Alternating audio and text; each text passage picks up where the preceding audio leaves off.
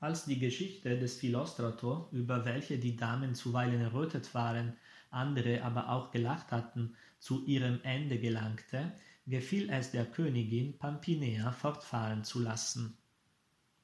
Lächelnd begann sie folgendermaßen.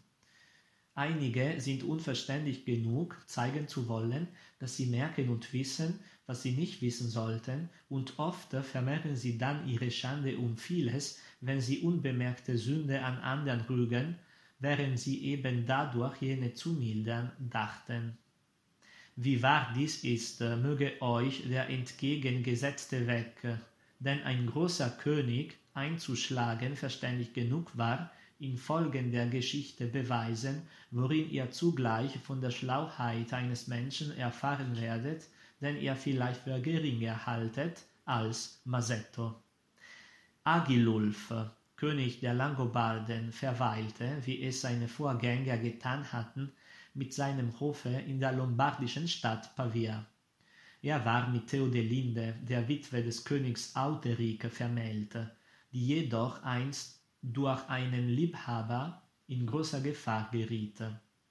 Als nämlich Agilulfs Tapferkeit und Verstand die Angelegenheiten der Lombarden um vieles gefördert und die Ruhe im Lande hergestellt hatten, geschah es, dass ein Stallknecht der Königin, ein Mensch von niedrigster Herkunft, der im Übrigen für sein gemeines Handwerk viel zu hochgemut und schön und groß von Gestalt wie der König selbst war, sich über alle Maßen in die Königin verliebte. Da sein niedriger Stand ihm nicht die Einsicht genommen hatte, dass diese Liebe aller Sitte widersprach, war er verständig genug, sie niemandem zu offenbaren. Ja, er wagte nicht einmal, sich durch Blicke der Königin zu verraten. Obgleich er nun ohne jede Hoffnung lebte, ihr je zugefallen, war er doch stolz darauf, seinen Sinn auf ein so hohes Ziel gerichtet zu haben, und, ganz vom Feuer der Liebe durchglühte, tat er weit mehr als eine seiner Dienstgefährten und mit dem größten Fleiß alles, wovon er glaubte, dass es der Dame lieb sein könnte. So geschah es, dass die Königin, wenn sie ausreiten wollte, lieber als irgendein anderes das von ihm besorgte Pferd bestieg. So oft sich dies zutrug, meinte er, es sei ihm die höchste Gnade widerfahren. Er wich nicht vom Steigbügel und war glücklich, wenn er nur ihre Gewänder berührt hatte. Wie es aber nur zu oft geschieht, dass die Liebe um so mehr zunimmt, je geringer die Hoffnung wird, so vermochte auch dieser arme Stallknecht sein ständig wachsendes Verlangen nicht mehr im Verborgenen zu ertragen. Er beschloss, da keine Hoffnung ihm Hilfe versprach und da er nicht imstande war, sich von dieser Liebe äh, zu befreien, sich den Tod zu geben. Bei weiterem Nachdenken, wie er seinen Entschluss ausführen wollte, nahm er sich vor, auf eine Weise zu sterben, die geeignet wäre, seinen Tod als Folge der großen Liebe, die ihn für die Königin durchdrungen hatte und noch durchdrang, darzustellen. Diese Weise glaubte er am schicklichsten in einem Versuch zu finden, ganz oder zum Teil ans Ziel seiner Wünsche zu gelangen. Zu diesem Ende unternahm er es nun nicht etwa, zur Königin von seiner Liebe zu reden oder sich ihr schriftlich zu entdecken. Denn er wusste, dass Reden wie Schreiben vergeblich wären. Vielmehr wollte er versuchen, ob er nicht durch Liste reichen könne, eine Nacht bei der Königin zu verbringen. Mittel und Wege zu diesem Unternehmen waren indes nur zu finden, wenn es ihm gelang, in der Kleidung des Königs, äh, von dem er wusste, dass er nicht jede Nacht äh, bei ihr schlief, in ihr Gemach und bis zu ihr selbst zu dringen. Deshalb verbarg er sich, äh, um zu erfahren, auf welche Weise und in welchem Anzug der König seine Gemahlin besuche, mehrmals in der Nacht im großen Saale des Palastes, der die Gemächer des Königs und der Königin voneinander trennte. In einer dieser Nächte sah er endlich den König, in einen weiten Mantel gehüllte, eine brennende Kerze in der einen, in der anderen Hand eine Gerte, aus seinem Gemach gehen, auf das der Königin zuschreiten und, ohne ein Wort zu reden, ein oder zweimal mit der Gerte an die Tür schlagen. Alsbald öffnete sich die Tür und dem König wurde die Kerze aus der Hand genommen. Als unser Stallknecht ihn so hatte eintreten und auf ähnliche Weise zurückkehren sehen, dachte er ihn genau nachzuahmen. In dieser Absicht wusste er sich einen Mantel, der dem des Königs glich, eine Kerze und eine Rute zu verschaffen. Dann wusch er sich im Bade, so sorgfältig er nur konnte, damit der Stallgeruch die Königin nicht beschwere oder sie den Betrug gewahr werden lasse. Hierauf verbarg er sich nach gewohnter Weise in den großen Saal, und als er sich überzeugt hatte, dass alles schlafe und nun die Zeit gekommen sei, entweder seine Wünsche zu verwirklichen oder auf würdige Weise dem ersehnten Tode entgegenzugehen, schlug er mit Stahl und Stein, die er bei sich führte, ein wenig Feuer, zündete seine Kerze an und ging, nachdem er den Mantel zusammengeschlagen und sich ganz darin eingehüllt hatte, auf die Tür des Gemaches zu und klopfte zweimal mit seiner Rute an. Eine Kammerfrau machte ihm noch ganz verschlafen die Tür auf, nahm ihm die Kerze aus der Hand und stellte sie beiseite, worauf er sogleich den Vorhang zurückschlug, den Mantel ablegte und in das Bett stieg, in welchem die Königin ruhte. Er umschlang diese verlangend mit seinen Armen, stellte sich aber verdrießlich denn es war die Art des Königs, nichts mit sich reden zu lassen, wenn er verdrießlich war. Und so erkannte er, ohne dass er oder sie ein Wort geredet hätten, zu wiederholten Malen die Königin. Wie schwer ihm auch das Scheiden ward, so erhob er sich doch endlich aus Furcht, zu langes Verweilen könne es nach sich ziehen, das genossene Lust sich in Leiden verwandle, nahm Kerze und Mantel, ging, ohne den Mund zu öffnen, und kehrte in sein Bett zurück, so schnell er konnte. Kaum mochte er indes dort angelangt sein, so stand der König auf und ging in das Schlafgemach der Königin, die über diesen zweiten Besuch nicht wenig verwundert war. Als er zu ihr ins Bett gestiegen war und sie freundlich begrüßt hatte, fasste sie um dieser Freundlichkeit willen Mut und sagte Mein Herr und Gemahl, was ist das heute Nacht für ein neuer Brauch? Kaum habt ihr mich verlassen, nachdem ihr euch, mehr als es eure Gewohnheit ist, an mir ergötzt habt, und kehrt nun so schnell zurück, habt Acht, was ihr tut. Als der König diese Worte hörte, vermutete er sogleich, die Königin sei durch ähnliche Gestalt und Kleidung betrogen worden. Da er ein weiser Mann war und weder die Königin noch sonst jemand etwas gemerkt hatte, beschloss er, auch sie nichts merken zu lassen. Viele wären töricht genug gewesen, das nicht zu tun, sondern zu sagen, ich bin nicht hier gewesen, wer war da, wie ist das zugegangen, was ist daraus geworden, wodurch sie sich dann vielerlei Unheil zugezogen hätten.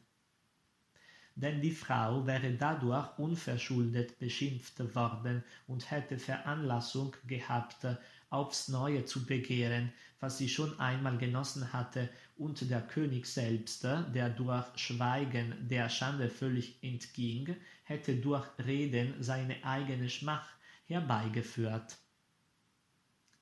Deshalb antwortete er ihr mehr innerlich als dem Aussehen und den Worten nach erzürnt.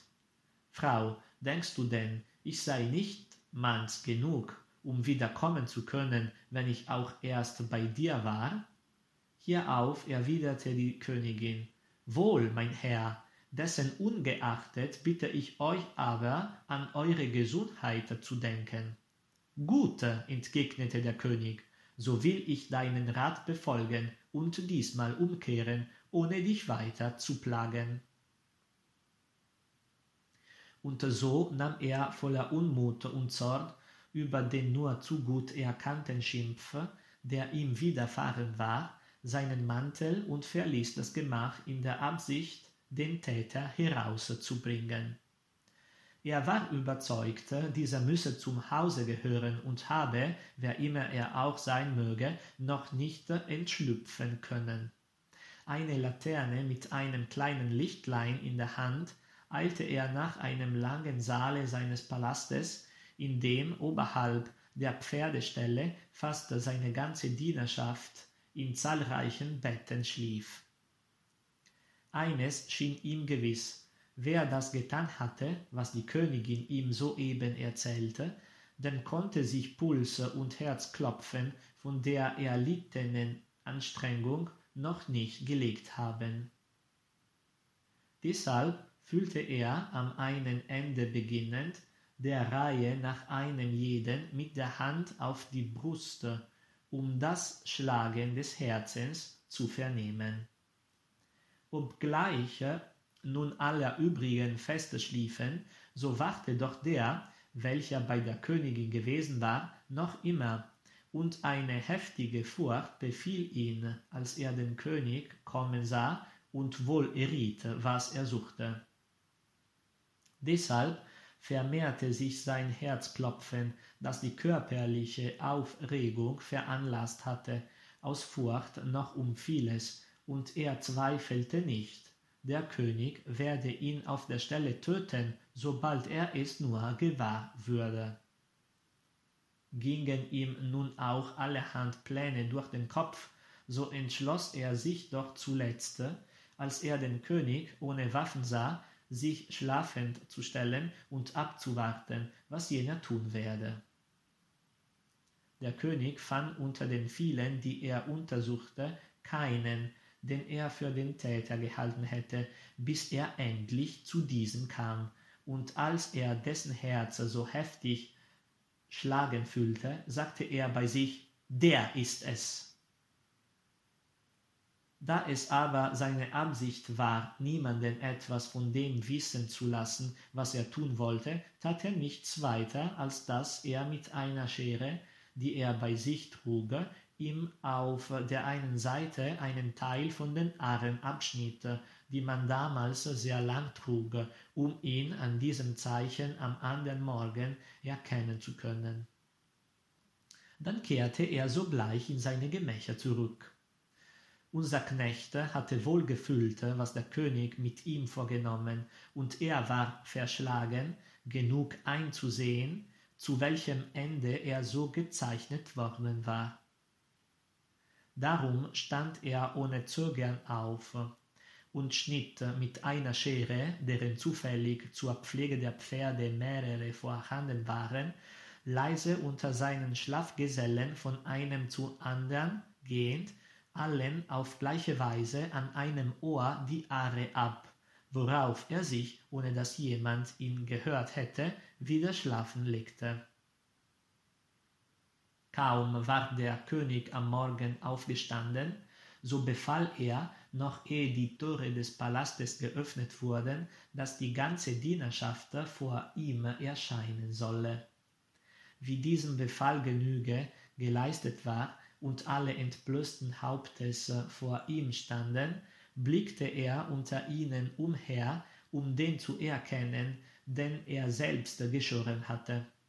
Als er aber die Mehrzahl unter ihnen mit gleichmäßig verschnittenen Haaren sah, verwundete er sich und sagte bei sich selbst Wahrlich, der, den ich suche, bewährte seinem niederen Stande zum Trotz einen hohen Verstand, überzeugte, nicht ohne großes Aufsehen zu seinem Ziele gelangen zu können und gewillte, nicht kleiner Rache wegen großer Schmach zu erwerben, entschloss er sich, ihn nur mit einem Worte zu erinnern und ihm zu zeigen, dass er wisse, was geschehen sei. Darum sagte er, sich an alle wendend, Wer es getan hatte, tu es nicht wieder. Und so geht mit Gott. Ein anderer hätte sie allesamt köpfen, foltern, fragen und examinieren lassen und dadurch bekannt gemacht, was jeder zu verhüllen bemüht sein muss.